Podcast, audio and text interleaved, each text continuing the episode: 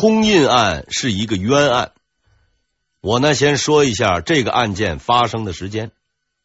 根据刑法志记载，发生在洪武十五年，但根据此案当事人的记载，真实发案时间是在洪武九年。目前呢，这一个问题尚未得到确认。我这里采用洪武九年的说法。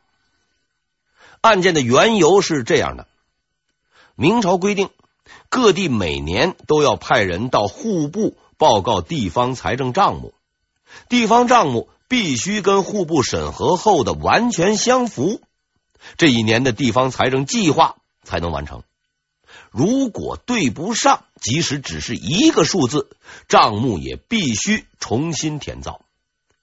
更让人为难的是，所有重修账册必须要盖上原地方衙门的印章才算有效。这个规定在现在看来似乎不难执行，但在当时那可就难了。要知道，当时不像现在。没有高速公路，也没有铁路，各府各县必须派使者带着账册去京城。这些使者的首要条件是身体得好，因为这一路上是很辛苦的，没有汽车、火车让你坐，你得骑马、坐船再骑马。某些时候啊，你可能还要搞点登山运动，比如你是广西某地的官员，想要到京城。最快也得一两个月，就算你年初一出发到京城，起码也是早春三月了。满头大汗跑去户部一核对账册，得错了一个数字。行了，啥也别说了，兄弟，你呀打马回去吧，我在这儿等你。于是你又是一路狂奔，先骑马，再坐船回去，改了账册，盖了公章。这就是四个月过去了，转眼已经是夏天。我去也，你又匆忙赶回了京城。嘿呦，兄弟，你终于来了，我等你好久了，咱接着对账吧。该着你倒霉，核对后发现呢，还是有地方错了。啥也别说了，还是回去吧。下次过来记着多穿点衣服啊，这边冬天冷。于是你又赶回去，赶回来。这回啊，总算核对上了，可差不多快到第二年了。您呢，也别回去了，在这儿过年吧。计划又该重新做了。哎，这基本情况啊，就是这样。如果总这么折腾，搁谁也受不了啊！经过分析，官员们发现啊，关键问题在于盖印这个环节，因为这纸笔都是现成的，账册错了改了就是了，但官印那是不能让你带的。你把印拿走了，官老爷总不能拿萝卜当官印办公吧？当时在街上私刻公章的生意还没有几个人敢做，于是他们灵机一动，带上啊事先准备好的盖过印信的空白文册，哎，这不就结了吗？就这样，带空印文册成了当时一条不成文的规定，朝廷上下是都知道，除了一个人例外。很不幸的是，这个例外的人。正是朱元璋。洪武九年，朱元璋突然发现了这个所谓的秘密，就在自己的眼皮底下，官员们竟然敢搞这些名堂。朱元璋震怒了，他觉得自己做了一回冤大头，于是派官员对此事进行了详尽的调查。按说，只要一调查。这个问题是不难解释的，即使是他派去调查的官员也清楚整件事情的来龙去脉。但是啊，一个奇怪的现象出现了，事情的缘由大家伙都知道，可就是没有人说。这个现象不难解释，官员们害怕呀。就在此时，一个勇敢的人站了出来。值得敬佩的是，他并不是在职官员，而只是一个平凡的生员。从某种程度上来说呀，他只是一个老百姓。这个人叫郑士立，他没有任何背景，没有任何靠山，只是凭借自己的勇气，为了说出真相。他利用当时平民可以直接上书的渠道，给朱元璋写了一封很长的信。这封信在历史上也非常有名。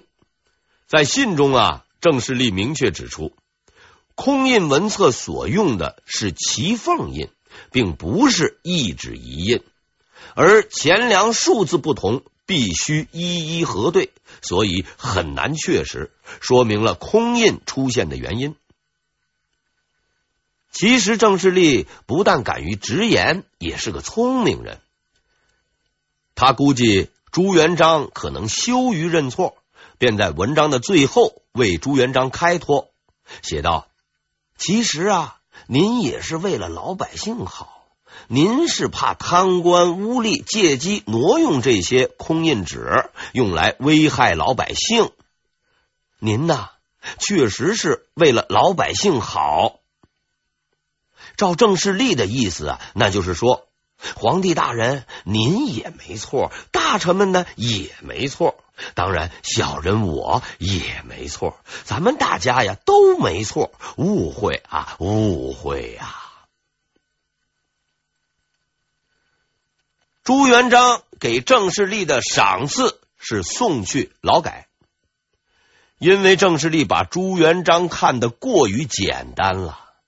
朱元璋并不是一个糊涂的人，他也不是不肯认错的人。从自己的无数耳目那里，他是很容易得知事实真相的。如果他连这个问题都搞不清楚的话，明朝的天下就不会姓朱了。那么，他为什么还要处罚这些官员呢？真正的原因在他的心里。朱元璋从来就不信那些官员们。这与他从小的经历是分不开的。他深刻了解这些官员们营私舞弊的本事，在他看来，这些人是靠不住的。即使现在这些官员们在为他干活，综合各方面分析，空印案之所以给朱元璋如此大的触动，是因为他认为这些官员们轻视他的权力。居然敢于不向他请示就私下擅自盖印，这是藐视他的权威，真是好大的狗胆！居然为了偷懒就私用权力。今天你们不经我的允许把印盖在文书上，要是容了你们，明天就会把印盖到我的脑门上，不整治你们一下是不行的。郑士立被罚做苦工了。作为一个平凡的人，也没有机会见识皇家的威严，没有福气享受当官的荣耀。他是一无所有，凭借自己的勇气完成了他个人的壮举。相对于那些空印案中获罪的官员们，郑士立还是幸运的。既然案件已经定性，那么接下来的就是处罚了吧？问题在于，几乎全国所有的府县都存在空印现象，总不能把所有的府县官员都杀掉吧？这又是一个难题。但在朱元璋那里，似乎没有他解不开的题目。他总能做出别人想不到的事情。旁人认为他绝不可能把涉案的所有官员都杀掉，但他。真的就这么做了。在我宣布处罚结果之前，先说一下当时全国的行政结构。那个时候，全国共有十三个省、一百四十多个府、一千多个县。这些省府县的官员很多都与空印案有关。空印案的处罚如下：主印官员全部杀掉，副手。打一百仗充军。除此之外，连各省按察使司的言官也有好多获罪的，理由是监管不力。这是名副其实的一扫光啊！平时都争谁官大，这下倒好，干个副职还能去当兵，正职就得掉脑袋了。真是所谓权力越大，是责任越大。在这次空印案中，很多素有清廉之名的好官也被杀掉了。最有名的就是千古忠臣方孝孺他爹方克勤。这位仁兄在山东济宁干知府，为政清廉，平时啊连肉都舍不得多吃，衣服上满是补丁，就因为他是主印官，糊里糊涂的没了脑袋。需要说明的是，空印案中所杀官员的数目是有争议的。有些史料记载死者上万人，这应该是不准确的，因为朱元璋处理的只是掌印的官员，对副职也并未杀掉。朱元璋也并不是人们想象中的杀人狂，他是有着清醒的政治头脑的，杀光官员这种蠢事他不会干。空印案的规模和排场，在洪武四大案中。只能算是个小弟弟，下面这个案件才算是大哥大级别的，那才是真正的所到之处一扫而空。此案与上一案件不同，其中确实存在着贪污问题，但牵涉之广、影响之大，在贪污案件中确属罕见，而此案中也确实存在着某些疑点。事情的经过是这样的：洪武十八年三月，御史于敏、丁廷举告发北平布政使司、按察使司官吏赵全德等与户部侍郎郭桓合谋贪污。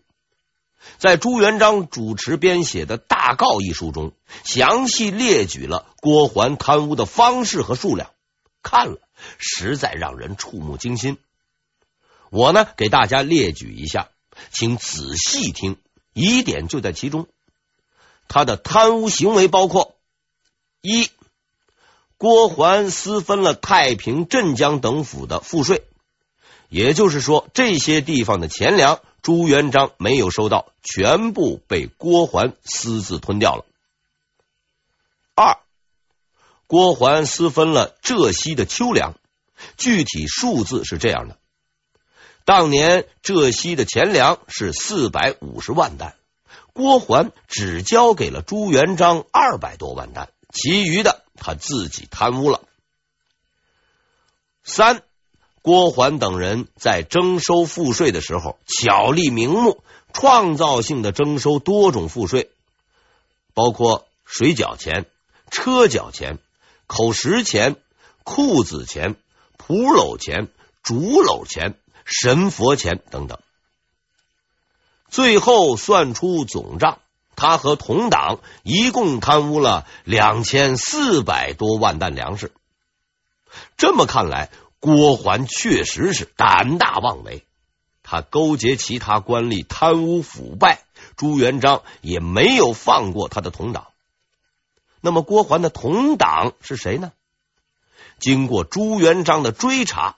六部的大多数官员都成为了郭桓的同党，他们包括礼部尚书赵茂、刑部也就是司法部尚书王惠迪、兵部也就是国防部侍郎王志、工部建设部侍郎麦志德等。请注意，这个名单很长。据刑法志记载。当时六部除上面所列高级官员外，所有侍郎、副部长以下的官员都被干掉了。这也就是说，当时的六部每个部除了尚书，也就是部长一人，侍郎、副部长两人，所有的办事官员都被杀掉了。当时的部长真的成了光杆司令了，官员们陷入了恐惧之中。见面的第一句话应该就是：“哎，你们今天死了几个呀？”到后来啊，这个问题也不用回答了，因为一个部里头最多只剩下三个人。这是中央的官员，还有地方的经办官员。粮食是由省里送来的，往下查就是各个府县，府县再往下，哎，就是那些所谓的富户粮长。这些人也大多都被杀掉了。此案一共杀掉了三万多人，结果是百姓中产之家大抵劫破，算得上是把朝廷上下一扫而空了。这样看来，我们不得不佩服在郭桓案件中幸存下来的官员，真不容易啊！怎么把你们给漏了呢？这个案件的疑点在哪儿呢？接下来是我自己的分析，供大家参考。在我看来啊，至少有两个疑点：一，贪污的数目应该有一定的问题。为什么这么说呢？大家要知道，当时明朝一年的收入也只有两千四百多万担粮食，在朱元璋刚刚处理完胡惟庸，且已经设立了锦衣卫的情况下，郭桓不过一个侍郎，何来包天大胆敢如此妄为？贪污的数量居然赶得上明朝一年的收入。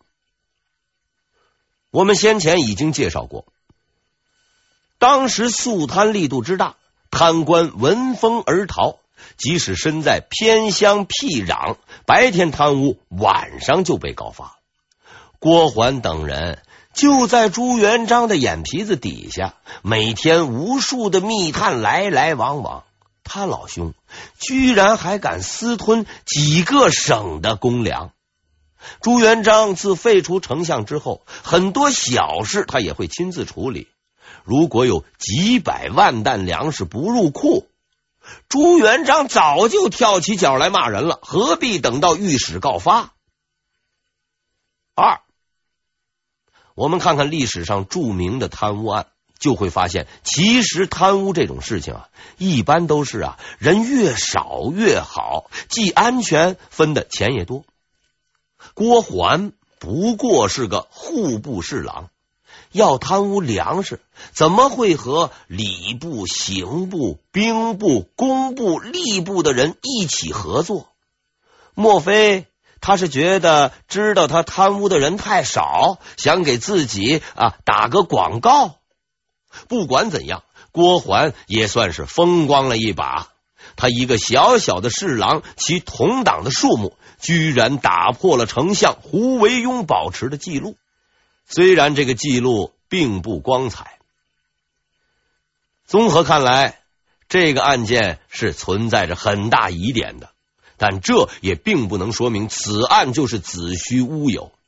郭桓的贪污行为很有可能是存在的，只不过数量没有那么大，所谓的同党也没有那么多罢了。不然，为何朱元璋不找张三李四，偏要找你郭桓呢？郭桓案最终结束了。具有讽刺意味的是。在此案中被杀的最后一个人，正是此案的主审法官，杀掉无数官员的右审刑吴庸。经过这一连串大案，朝中官员是如惊弓之鸟，每天都担心自己的脑袋不保。有些好事的人就拿这些官员开涮，说朱元璋上朝时。如果玉带系在肚皮下面，就是要杀人了；如果玉带在肚皮上，代表今天平安无事。如果这样判断，那是要出问题的。万一哪一天朱元璋吃得太饱，肚子胀，玉带只能放在肚皮上，心情又不好，官员们可就要吃苦头了。史料记载，官员们每天上朝。都要在家门口举行仪式，什么仪式呢？穿戴整齐朝服，抱抱老婆孩子，交代清楚谁还欠我多少债，我的私房钱藏在床底之类的后事，然后诀别而去。老婆孩子就在背后哭。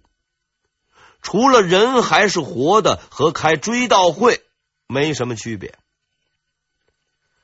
散朝的时候呢，老婆孩子在家门口等着，如果看到活人回家，就会大肆庆祝一番。